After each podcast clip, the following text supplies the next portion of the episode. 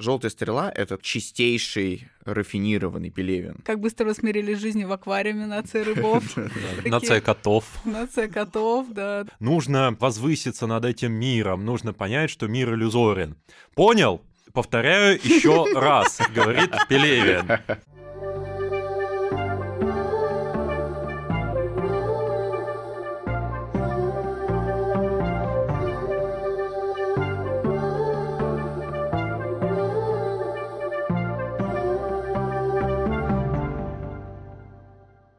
Привет! Вы слушаете подкаст «Закладка», в котором мы обсуждаем книги в контексте мемов, психотерапии и соцсетей, чтобы не просто узнать, что хотел сказать автор, а понять важность этих текстов в наше время. Этот подкаст вырос из книжного клуба, который проходит в баре «Ровесник» каждый месяц. И сегодня с вами ведущий этого книжного клуба. Настя Мартыненко, продюсер, человек психотерапии и просто большой любитель мемов. Вова Нелидов, востоковед, преподаватель МГИМО и японист. И Вова Еремин, журналист, редактор журнала «Амбиверт» и админ телеграм-канала с мемами «Миментор». И сегодня мы обсуждаем повесть «Желтая стрела» Виктора Пелевина. Ее краткий пересказ звучит так. «Желтая стрела» — это название гигантского поезда, на котором пассажиры мчатся сквозь время и пространство. Откуда и куда он едет, им неизвестно. Да и не особо они хотят это знать. Каждый день они стоят в очереди в туалет, едят кашу, некоторые даже умудряются заниматься бизнесом. А за окном сменяются невеселые картины, пустые поля, леса, реки.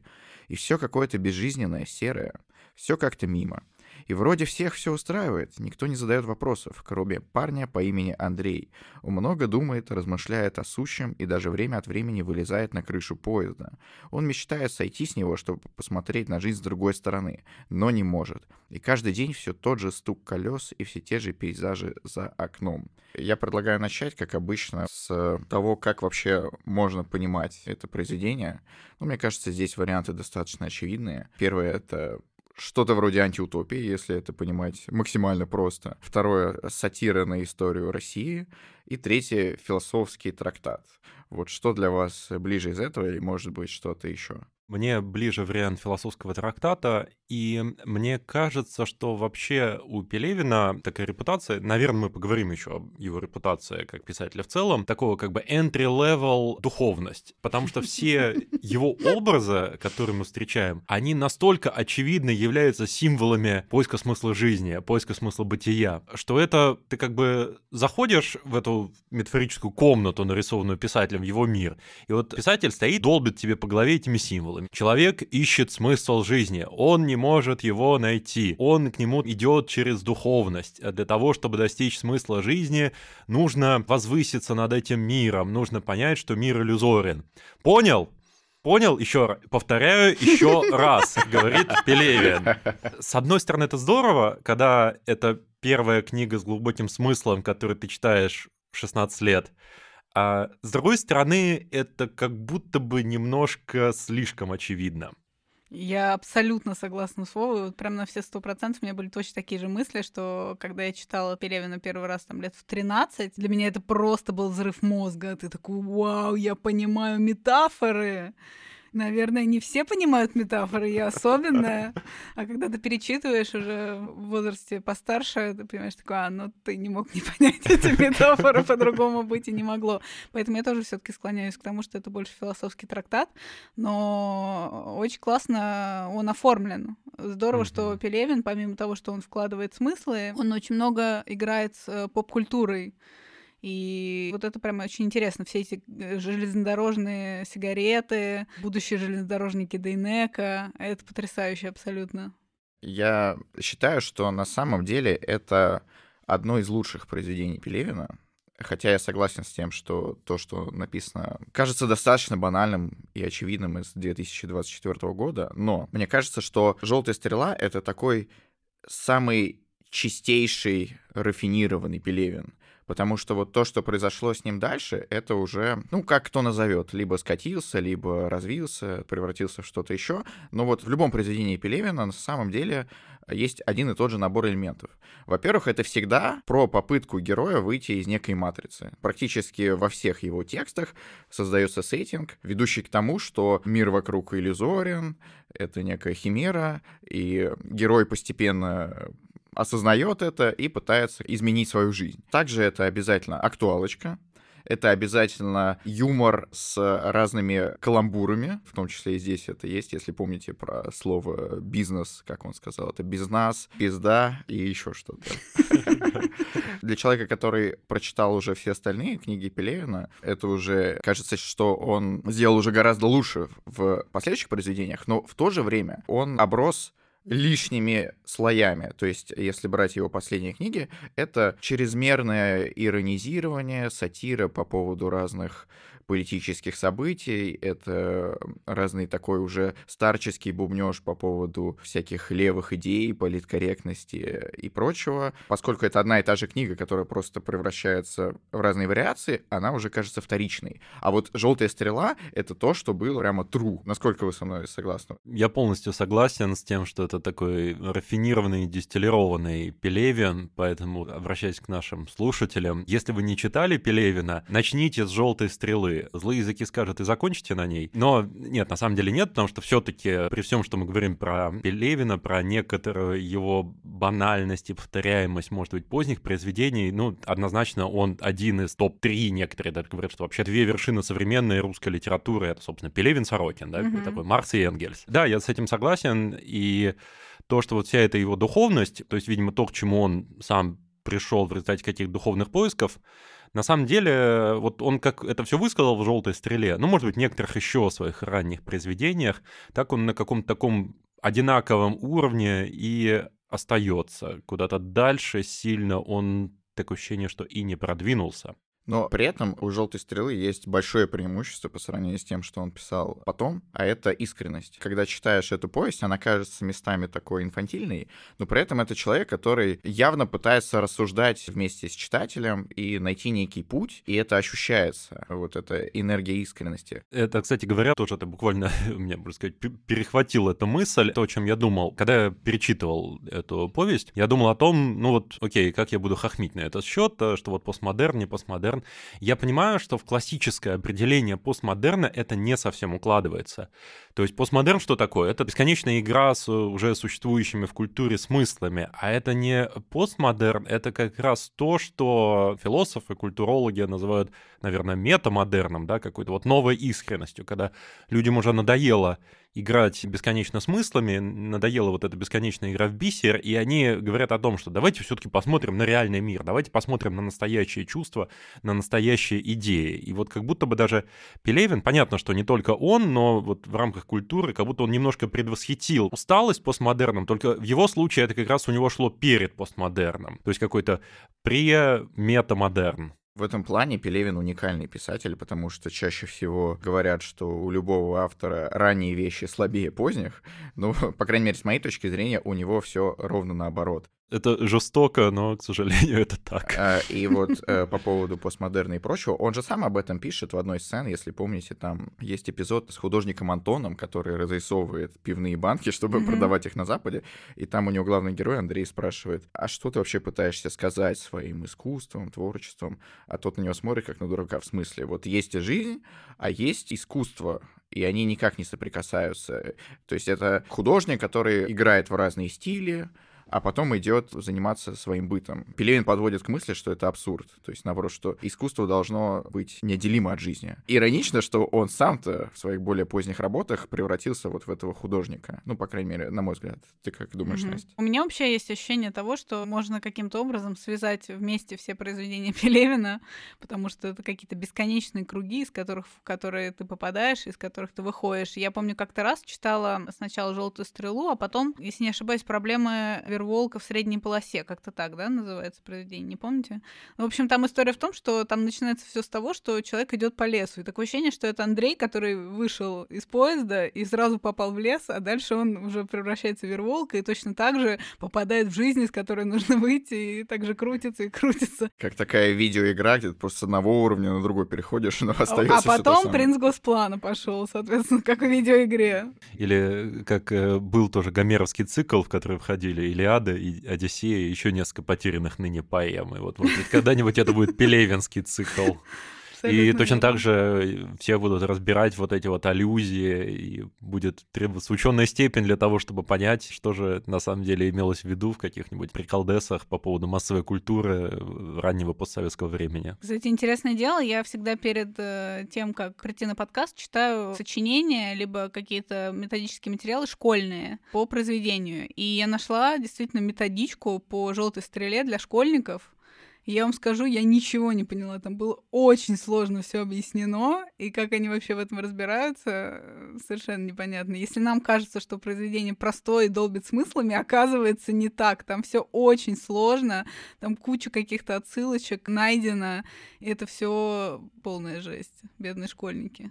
По поводу отсылок у меня было такое ощущение, что да, отсылок там много, и они там, можно сказать, в каждом абзаце. Наверное, самая известная, да, которая буквально на первой странице, что там эстонская певица Гуна Тамас, да. Я думаю, что, может быть, многие, кто нас слушает, это знают, но кто не знает, на всякий случай, Гуна Тамас — это идея из индуизма о том, что есть как бы три элемента, грубо говоря, в мире, разных с точки зрения морали, скажем так, то есть низшее, среднее и высшее.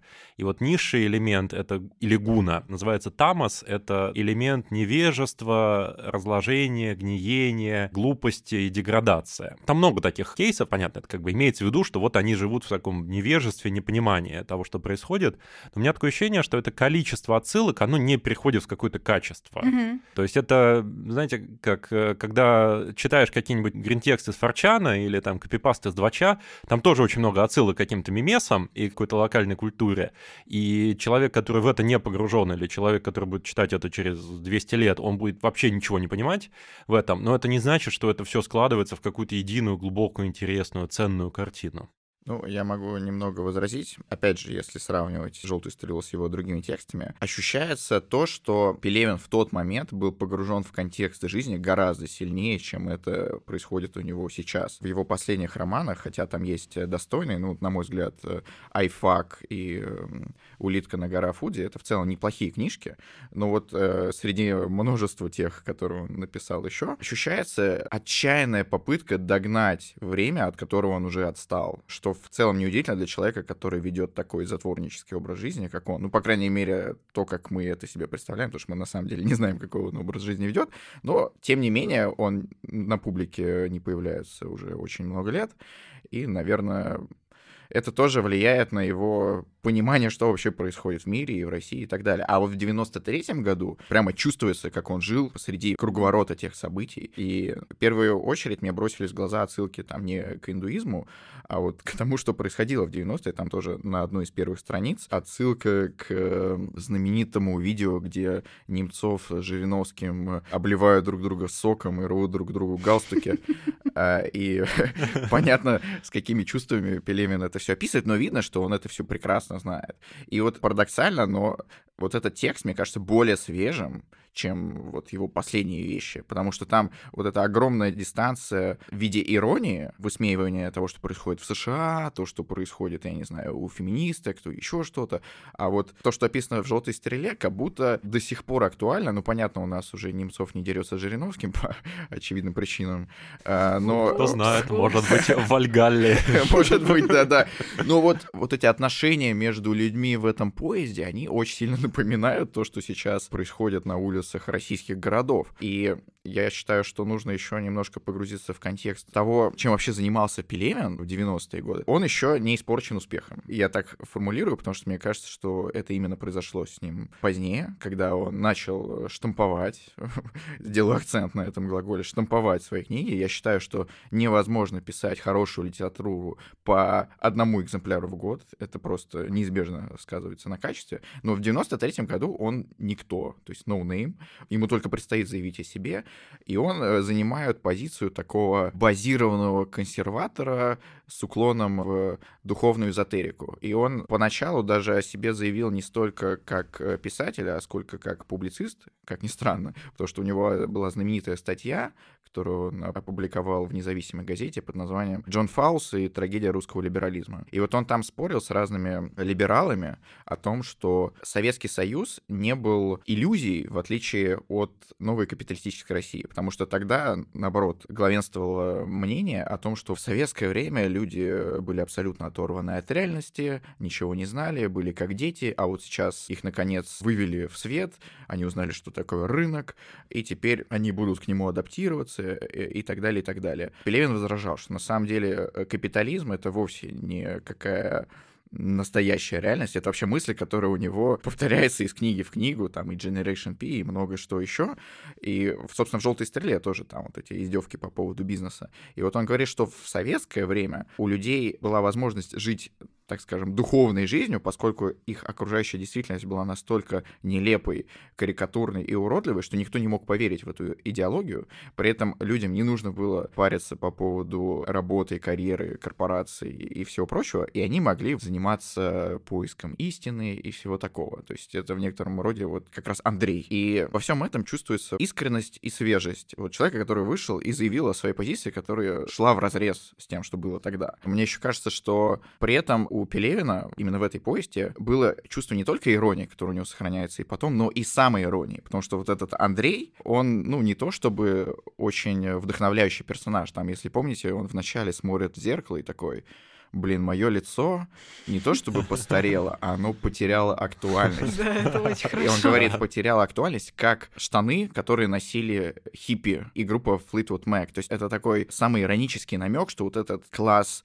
советских мистиков, эзотериков, хиппи, которые искали смысл жизни, и в них входил Пелевин они тоже утратили актуальность. И в этом смысле, мне кажется, это чистейший Пелевин, который, как я уже говорил, потом скатился в нечто совсем другое. А вы прям каждую книгу читаете Пелевина новую, которая выходит? Ну, ну, уже довольно долго нет. В этой связи, на самом деле, вот то, что сказал Вова, в отношении этого у меня два комментария. Один такой короткий, дурашливый, что особенно в начале, когда ты назвал последнее произведение Пелевина, где в названии каждого из них какой-то довольно кринжовый каламбур, мне кажется, можно сравнить стиль Пелевина с стендапом. Что точно так же, с одной стороны, какой-то молодой такой комик-стендапер, у которого действительно много идей острот, которые звучат свежо оригинально, а потом все это становится достаточно вымученным. Второй мой комментарий связан с тем, что это действительно у тебя очень интересное наблюдение относительно того, откуда Пелевин взялся, откуда он вышел как мыслитель. Я говорю как бы без оценки. Ну, ладно, может быть, с оценкой он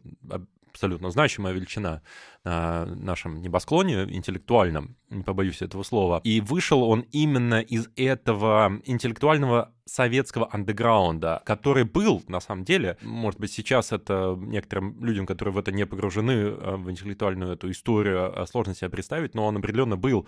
И там были и хиппи, и йоги, и эзотерики, философы, дзен-буддисты. Их было, может быть, там десятки, сотни человек, и многие из них были знакомы друг с другом лично. Точно так же, кстати говоря, даже в научной среде, например, известный феномен, на который некоторые указывают, что многие люди специально, будучи не в состоянии вынести советскую действительность, они начинали заниматься какой-нибудь там древней японской или какой-нибудь там э, поэзией или древней китайской живописью. Сказал японист.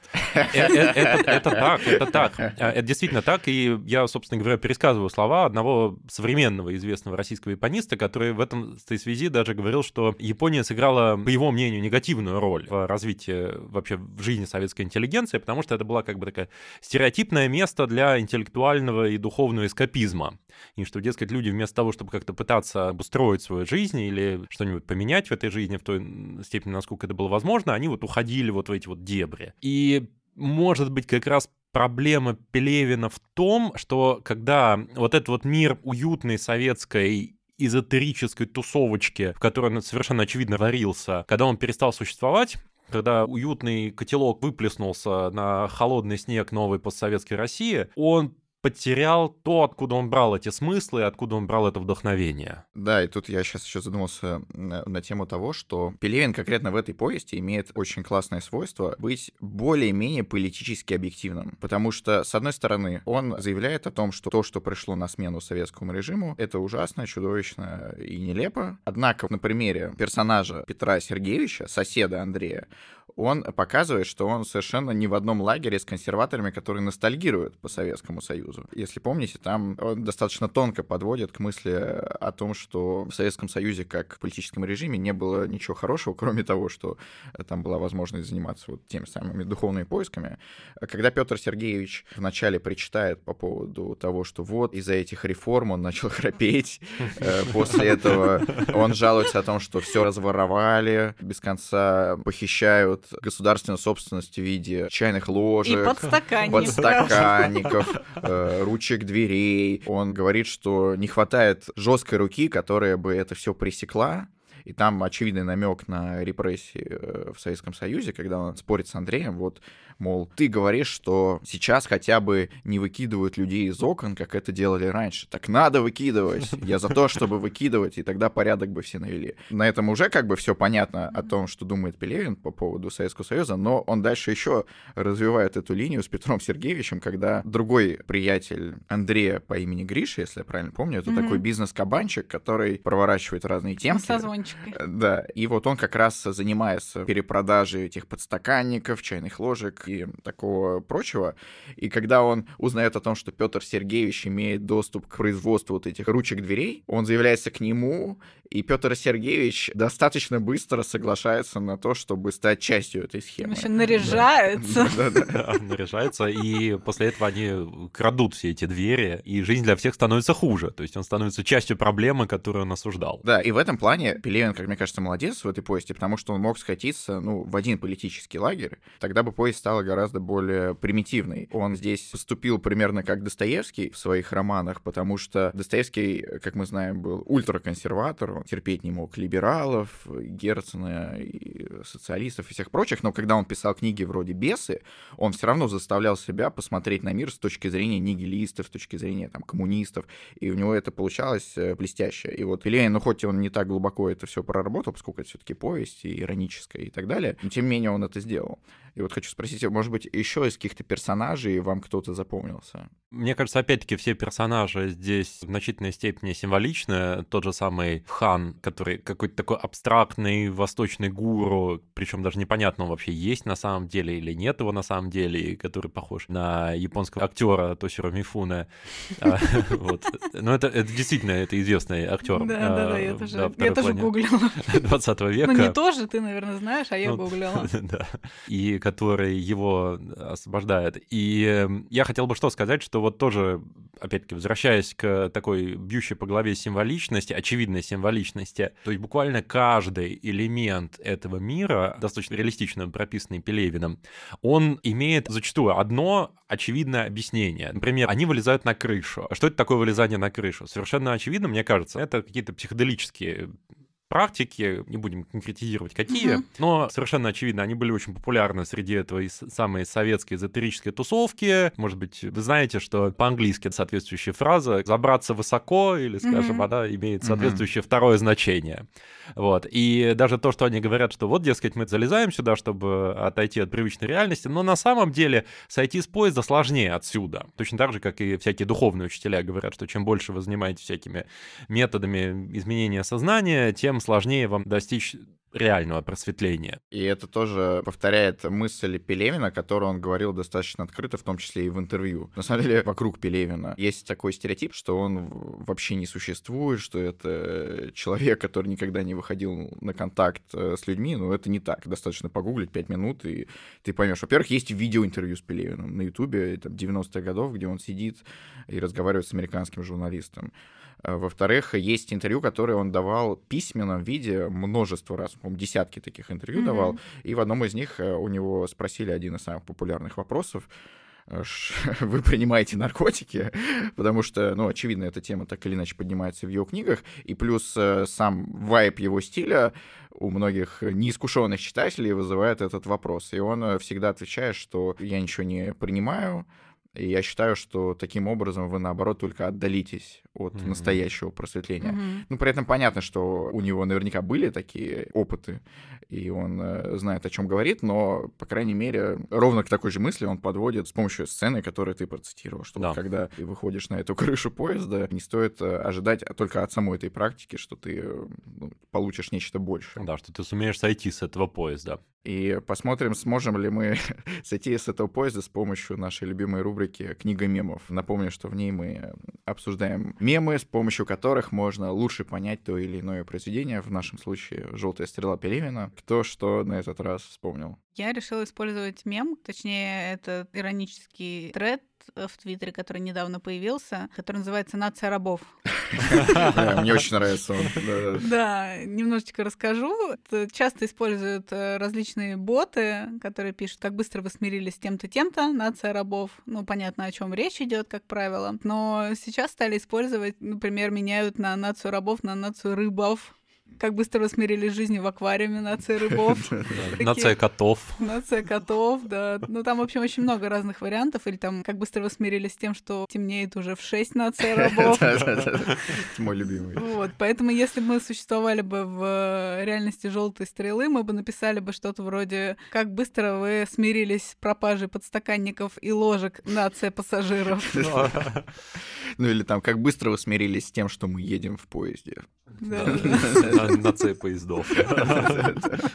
Мне очень нравится этот мем тем, что он в чем-то разделяет вот этот вот вайб раннего Пелевина, что здесь есть какая-то ирония ко всем сторонам. То есть э, Абсолютно. нет какого-то однозначного вот как раз того такого железобетонного идеологического груза, да, который ложится на читателя, и нет какой-то такой однозначной убежденности в своей правоте, ну, наверное, может по-разному к этому всему относиться, а вот иронизирует и над теми, и над другими, и вообще над всеми причем по-умному. Мой мем, на самом деле, это комикс, состоящий из одной панели. Есть такой англоязычный комикс XKCD, и там есть достаточно старая картинка оттуда, на которой изображен вагон, правда, вагон метро, не поезда, но тем не менее. И там сидят несколько человек, и все они думают одну мысль, то есть это изображается баблом. Мысль следующая. Посмотрите на этих людей. Автоматы со стеклянными глазами, которые занимаются своей ежедневной жизнью, никогда не останавливаясь, чтобы осмотреться и подумать. Я единственный обладающий сознанием человек в мире овец. И вот э, мне кажется, что это как раз примерно та же самая критика, которая может быть выдвинута и в адрес Пелевина, в том числе раннего, Мгм. и в адрес вообще всех таких вот э, доморощенных эзотериков, которые считают, что они только понимают суть реальности, они только стремятся к освобождению от этой реальности, а все остальные такие, как вот как, дескать, это Антон, да, или какие-то прочие пассажиры этого поезда, которые просто пассажиры, даже не понимают, что они пассажиры. Но на самом деле подобные мысли о том, что а нет ли какой-то, может быть, там реальности за пределами нашей реальности, а может быть, все это иллюзия, я не думаю, что есть много людей, ну, я имею в виду все-таки, понятно, наверное, нужен определенный уровень культуры, и то не факт, которые на том или ином уровне не задумывались бы об этом. И когда тебе 16 лет, и ты думаешь о том, что вот я единственный обладаю этими переживаниями, а все остальные нет. Мои родители об этом никогда не задумывались, думаешь ты. Это кажется правдоподобным, и особенно Пелевин и прочее. Это Пелевин, какой-нибудь Кастанеда, да, там вот это Да. все усиливает. Но на самом деле это универсальные человеческие переживания, мысли, и вот все эти духовные поиски — это то, с чем так или иначе сталкивается каждый из нас. Я думаю, это еще рифмуется с таким модным сейчас словечком нормисы. Нормис, Э, да. тоже было. Э, Это, то есть, да, намек на таких обывателей, слишком нормальных людей, которые ни о чем ни таком не думают возвышенном. А вот ты не нормис, значит, ты не, не такой, как все, не такусик. В общем, э, да, сейчас это звучит, конечно, нелепо, но стоит делать скидку на 93-й год и на то, что, конечно, эзотерические идеи в то время и вообще всякие философские и мистические кружки, они только начали появляться и выходить из андеграунда, потому что, понятно, в советское время это все было очень подпольно, и лишь ближе к концу 90-х, когда по телевизору начали показывать и Кашпировского, э, и там и саентологи начали открывать свои отделения в России, понятно, это стало гораздо более повсеместным. Кстати говоря, я, может быть, даже с этим не соглашусь, и это как раз, может быть, еще ждет своих историков и социологов, вот эти вот феномены советской духовной контркультуры и андеграундной культуры. Насколько я знаю, очень многие советские молодые люди, не только молодые люди, там, читали Кавку, да, читали, может быть, Ницше, во всяком случае, знали про него. Я даже, наверное, поправлюсь, в отличие от того, что я говорил раньше, что это были десятки, сотни, тысячи людей, на самом деле, в плане известности этой всей культуры такой духовной, мне кажется, это было очень сильно распространено, ну, просто другое дело, что, как это всегда бывает, люди, может быть, и с возрастом от этого как-то отходят. Конечно, это было распространено, но все-таки это было подпольно. Ну, потому что того же Кавку, по-моему, его издали уже в конце 80-х, ну, официально. До этого там, может быть, как-то в самоздате ты мог прочитать. Это да, все ну требовало прям усилий. Скажем так, ты не мог пойти в магазин и купить это, но, с другой стороны, тебе не нужно было предпринимать какие-то колоссальные усилия, как, я не знаю, там сейчас в Северной Корее, для того, чтобы найти какие-нибудь оппозиционные материалы.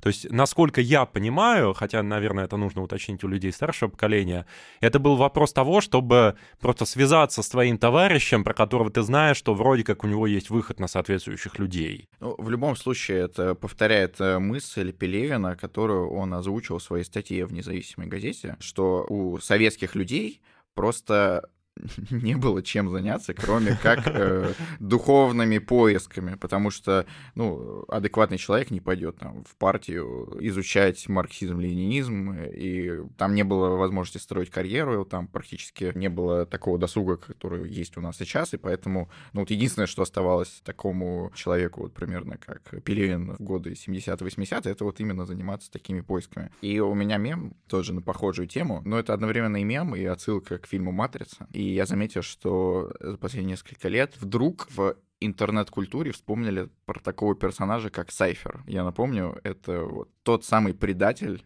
из первой части, который переходит на сторону агентов, на сторону Матрицы, сдает Нео с его командой в обмен на то, что он получает очень привилегированную позицию в этом виртуальном мире. И я нашел прекрасный мем, там два слайда. На первом плачущий, орущий Сой Джек. А, ну тут подпись сначала. 12-летний я смотрит впервые, как Сайфер предает Нео в Матрице. И, значит, этот эм, персонаж орет, типа, нет, ты не можешь предать человечество. Матрица — это ложь. Ты никогда не достигнешь свободы. Нет. И дальше второй слайд, типа 28-летний я. И там дальше вот этот бородатый гигачат просто приходит к агенту Смиту и такой, невежество — это блаженство. Я не хочу ничего помнить. И я хочу быть богатым и знаменитым кем-то важным, вроде актера. Но это буквально цитата да. Сайфера, который тогда это говорит. Ну, в общем, создатель мема подводит к тому, что после достижения определенного возраста ситуация пассажира поезда тебе кажется несколько даже привлекательнее, чем человек, который бегает по его крыше и рискует своей жизнью и все такое прочее. Потому что ты уже начинаешь сомневаться в том, что он что-либо получит из э, своей беготни. Но вот если ты в поезде займешь очень удобное и комфортное место, вот там, э, если помните, описываются вагоны суперпривилегированных пассажиров, mm-hmm. и да. там Андрей такой, у них даже есть душ, э, ванна в каждом купе, и там, по-моему, то ли э, Гриша, то ли кто-то, типа, вот это уровень жизни. Андрей такой, а что такое уровень жизни? Да, мне кажется, эта ситуация идеально подходит под поезд из той же серии мне очень нравится картинка с э, кричащим и очень глупо выглядящим Морфеусом, который говорит, нет, Нео, проснись, э, ты не должен жить комфортной жизнью, ты должен э, жить в подземельях и питаться кашей из жуков.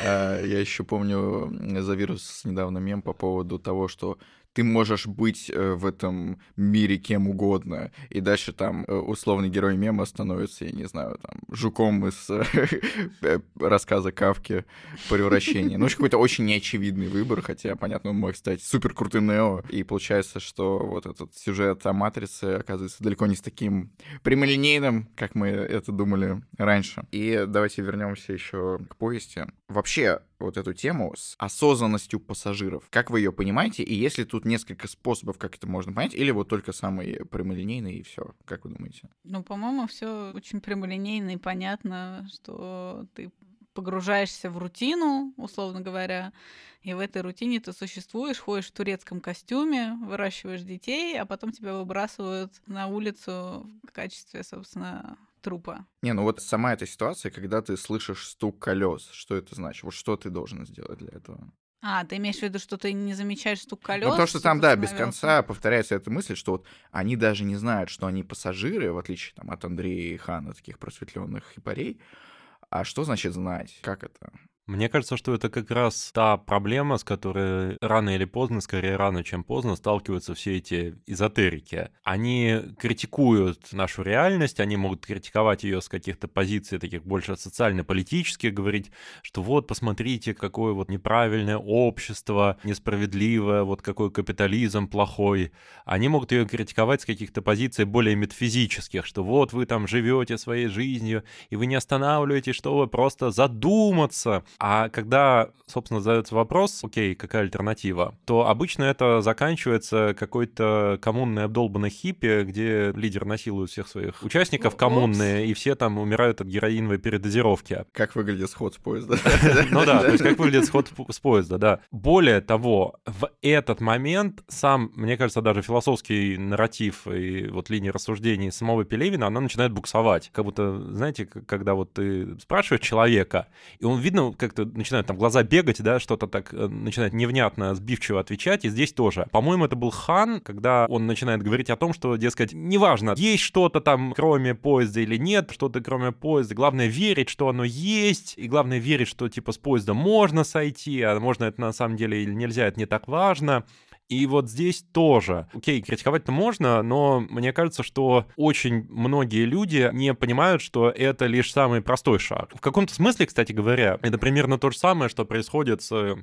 Здесь я не хочу оскорбить ничьих политических чувств, но что происходит со всеми революционерами, которые ломают до основания, ну, только в одном случае социальную систему и государство, с другой стороны, свою метафизическую систему. Mm-hmm. А когда пытаются затем что-то построить, то у них это не получается. И там в одном случае не получается государство построить без, там, не знаю, миллионных жертв, а в другом случае не получается свою жизнь построить без клинических зависимостей и нищеты. Пожалуй, что так. А, то есть здесь нет ответа, и это одна из моих лично главных претензий вот к этим вот радикальным эзотерикам, что они не знают, куда они идут. И в этом плане еще интересно, как эзотерики в лице Андрея и Хана отворачиваются от религии, потому что там есть некий утризм, который исповедуют некоторые пассажиры поезда, и они верят, что когда желтая стрела наконец дойдет до конца, а в конце, напоминаю, разрушенный мост, то есть ничего, то спасутся только те, кто верят, что за этим мостом есть что-то еще. И таким образом Пелевин как будто говорит, что в религии классической ответа вы не найдете.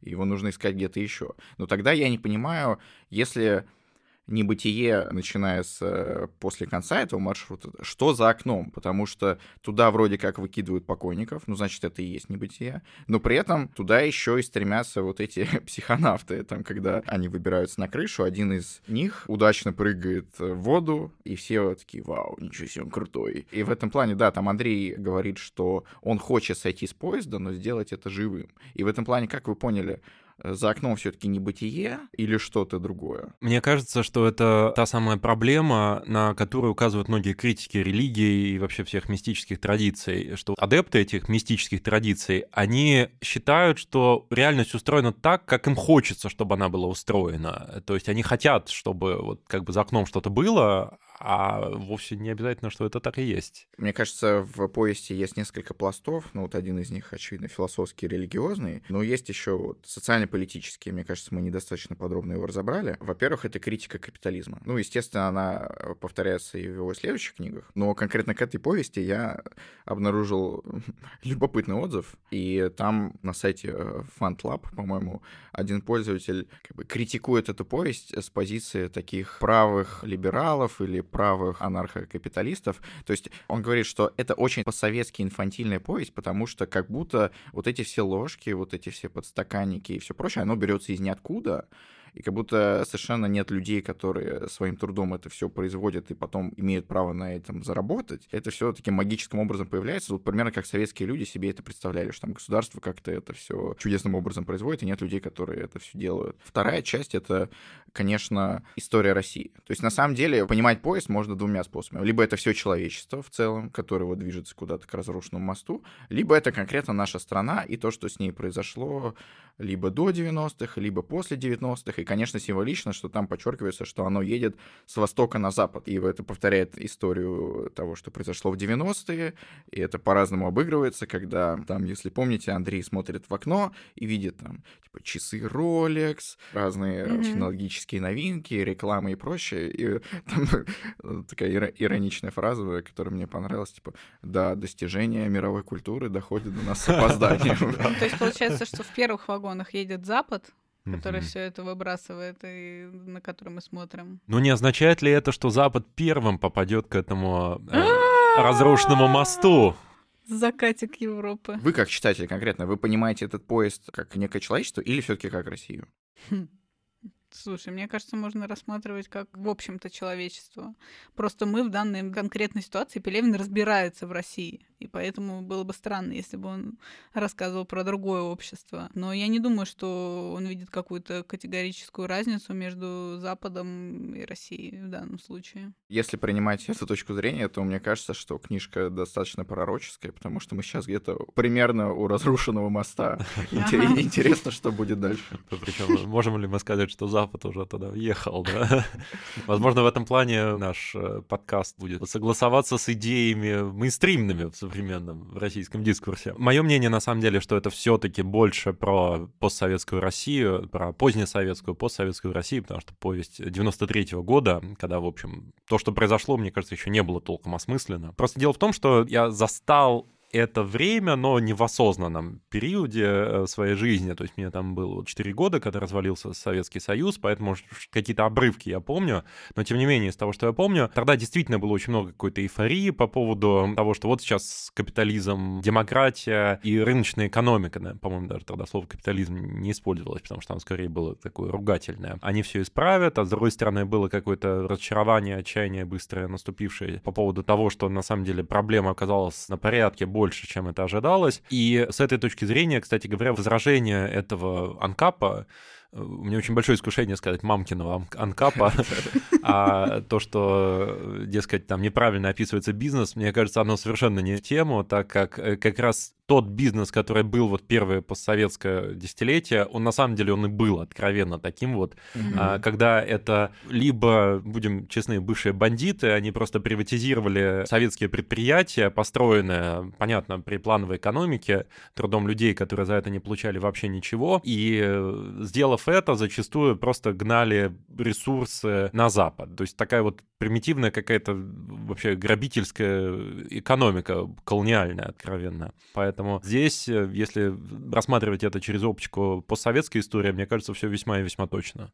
Да, я согласен. И это еще достаточно коварная схема с обманом в виде ваучеров. И там эти ваучеры как раз упоминаются. Да. И в этом смысле непонятно, как относиться к таким, как Петр э, Сергеевич, которые ну, вроде бы как сознательно участвовали во всей этой схеме, чтобы получить свою долю, а вроде как просто по невежеству на нее mm-hmm. повелись. Я думаю, финал этой повести, он еще такой по-наивному ранее Пелевинский, потому что в поздних работах он все-таки пытается показать, что выйти из матрицы не так уж просто. Или он показывает, как герой сам в некотором роде разочаровывается, когда из нее выходит. Но вот здесь он такой, как в процессе Кавки, там создается такой мотив, что достаточно просто захотеть это сделать. Это как там иногда герой Кавки, он просто не приходит на эти судебные заседания, хотя его туда зовут, и в принципе ничего не происходит. Можно сделать вид, что вот этого суда нет, и процесса нет, и так далее. И вот здесь то же самое. Андрей вот может просто захотеть и сойти с поезда, и у него все получится. То есть это, э, ну, такая по-наивному, но мне кажется, достаточно романтичная и даже искренняя идея. Хэппи-энд. Хэппи-энд, да. Я как раз тоже сейчас думал об этом слове хэппи-энд. Мне кажется, в литературоведении и вообще в искусствоведении должен быть какой-то термин для хэппи-энда, который наступает не логичным образом, что все к нему ведет, а который наступает просто потому, что читателю и автору очень хотелось бы, чтобы это был хэппи-энд. Когда типа вот такой типа хэппи-энд рояль в кустах, который внезапно все хорошо, внезапно Ну, вот... Это такой бог из машины. Да, да, да. В защиту Пелевина скажу, что эту концовку можно понимать по-разному, и, возможно, это просто суицид Андрея, который взял и выпрыгнул в окно, примерно как э, до этого делали другие. И э, получше понять, что же все-таки там произошло, можем в нашей рубрике «Шиперинг», в которой мы пытаемся скрестить вселенную произведения с э, персонажами других вселенных, причем не обязательно литературных. Вы что на этот раз предлагаете? У меня шиперинг самого Андрея, центрального персонажа этой повести, может быть, альтер автора, может быть, альтер читателя, с э, персонажем, который стал на некоторое время очень заметным явлением в интернет-культуре, а именно идущим к реке. О, знаем такого. Это снова мемчики. Да, это снова мемчики, которые, мне кажется, заслуживают того, чтобы о них помнить, э, чтобы они остались в истории российской массовой интернет-культуры. На всякий случай, я думаю, что все практически видели это видео, но на случай, если нет, это, собственно, видео, которое снимает сам говорящий. Мужчина идет по полю и предполагаю, что он идет к какой-то реке, и он задвигает очень такой пространный монолог, в котором говорит о том, что этот мир ему настолько понятен, что он настолько преисполнился в своем познании, что он все знает, все понимает, и будто бы на сотнях миллионов миров уже жил сотни миллионов жизней. Как-то примерно так. Есть разные мнения относительно того, под воздействием чего. Только ли духовных поисков он пришел к этому состоянию, или, может быть, были какие-то другие причины для его такого воодушевления. Но, тем не менее, мне кажется, что по вайбу такая вот домашняя эзотерика пелевинская и эзотерика вот этого идущего к реке, они очень похожи. Ну вот идущего к реке многие неиронично уважают, а ты говорил, что эзотерики мистики тебя скорее бесят. Вот идущего к реке ты уважаешь или нет? Наверное, мы должны разделять идущего к реке, как он есть в этом видео, и идущего к реке со всеми его жизненными обстоятельствами. Если я не ошибаюсь, этот самый мужчина, который снял это видео, он потом сделал типа свой YouTube-канал и как-то достаточно неуклюже пытался монетизировать эту славу. И, в общем, оказалось, что он не какой-то... Мудрец. Да, мудрец, ну, что просто обычный человек э, с какими-то своими заскоками, может быть, э, который не то чтобы обладатель вселенской истины, Но сформулировал хорошо. Мгм. но сформулировал хорошо. Такой автор одного хита. Мы сегодня очень много говорили про Кавку, и я как раз подумала о том, что у меня шиперинг, но он такой немножко на противопоставлении даже, можно сказать. Это землемер К из э, замка Кавки, и, соответственно, главный герой Андрей, потому что один ищет вход постоянно и не может его найти, а другой ищет выход и не может его найти. И вообще, э, как раз интересно то, что люди постоянно что-то ищут. И это прям такой очень понятный нам сюжет, и поэтому вот эти, мне кажется, два персонажа могли бы поделиться друг с другом своими поисками бесконечными. Но при этом э, в замке Кавки было некое лицо, которое пригласило туда землемера, ну, вот, с намеком на бога. А вот э, в желтой стреле непонятно, кто машинист, кто вообще Мгм. запустил этот поезд. Но главное Да. верить. Но главное верить, да. Но, но зато в «Желтой стреле» был хан, который стал гуру главного героя, который показал ему, что из с поезда можно сойти. Но одного получилось, у другого нет, кстати. Да, выходит, что так. И у меня шиперинг неожиданно с кино. Есть такой достаточно известный южнокорейский фильм, называется «Поезд в Пусан». Фильм в жанре зомби-апокалипсиса немного, и история про эпидемию, которая, естественно, превращает людей в зомби. И во многом напоминает «Желтую стрелу», только если бы пассажиры не были просто такими бездумными нормисами, в кавычках, которые не задумываются о том, что они пассажиры, а если бы они были прям зомби и кусали друг друга. И в этом смысле Андрей мог бы вдохновиться историей героев этого фильма, взять знаю, топор, пистолет и просто пойти решать проблемы по-другому. И там, конечно, во многом тоже обыгрывается вот эта классовая система. Мне кажется, любое произведение, которое пытается изобразить поезд, оно так или иначе Мгм. сатирически или там серьезно показывает неравенство в обществе. И в Южной Корее это очень большая тема, это, понятно, и в фильме «Паразиты» показано. Но и в «Желтой стреле» то же самое. Если помните, там есть люди, которые в плацкарте как-то прозябают, есть люди, которые должны жить в купе, но у них нет двери, они там замерзают. Есть чередники. И, в общем, в этом фильме показано, что зомби — это на самом деле метафора, что люди таким образом пытаются просто бороться за существование. Но у Пелевина борьба за существование смысла не имеет. Имеет смысл только борьба за поиск истины. В любом случае, зомби так или иначе могут этот поезд захватить. И, мне кажется, самая главная интрига — выживем ли мы, когда поезд доедет до разрушенного моста? Я предлагаю получить Давайте ответ посмотрим. э, в нашей рубрике «Каков расклад?», в которой мы пытаемся угадать будущее с помощью классического гадания. Вот на какой странице мы будем получать А, ответ? Со страницы 229 до страницы 299. Хм. Ну, давай 279. Мгм. Давай. Седьмая сверху. Стояли на ногах и растерянно глядели на восток. Ну что ж. Что ж, Это, то есть Довольно. э, мы выживем, если Да. будем... глядеть, Глядеть на на восток. восток. Глядеть на Но мы будем стоять на Ну, ногах. так получается, что восточные вагоны, они же самые последние, значит. А, это То неспроста. э, действительно, вот снова закат Запада, закат Европы, да. Да. Прекрасный Как расцветающий это? восток. Экс-ориенте люкс. Свет с востока. Окей, значит, да. Будем искать ответы на Востоке. Спасибо, что вы нас слушали. Напоминаю, что это можно делать и дальше на всех основных платформах, в том числе и на Ютубе. Также у нас есть телеграм-канал, который называется подкаст закладка слэш книжный клуб ровесника. И у нас есть книжный клуб, в который можете приходить абсолютно бесплатно. Каждое последнее воскресенье месяца с редкими исключениями. И до новых встреч. Пока-пока. Пока. Пока.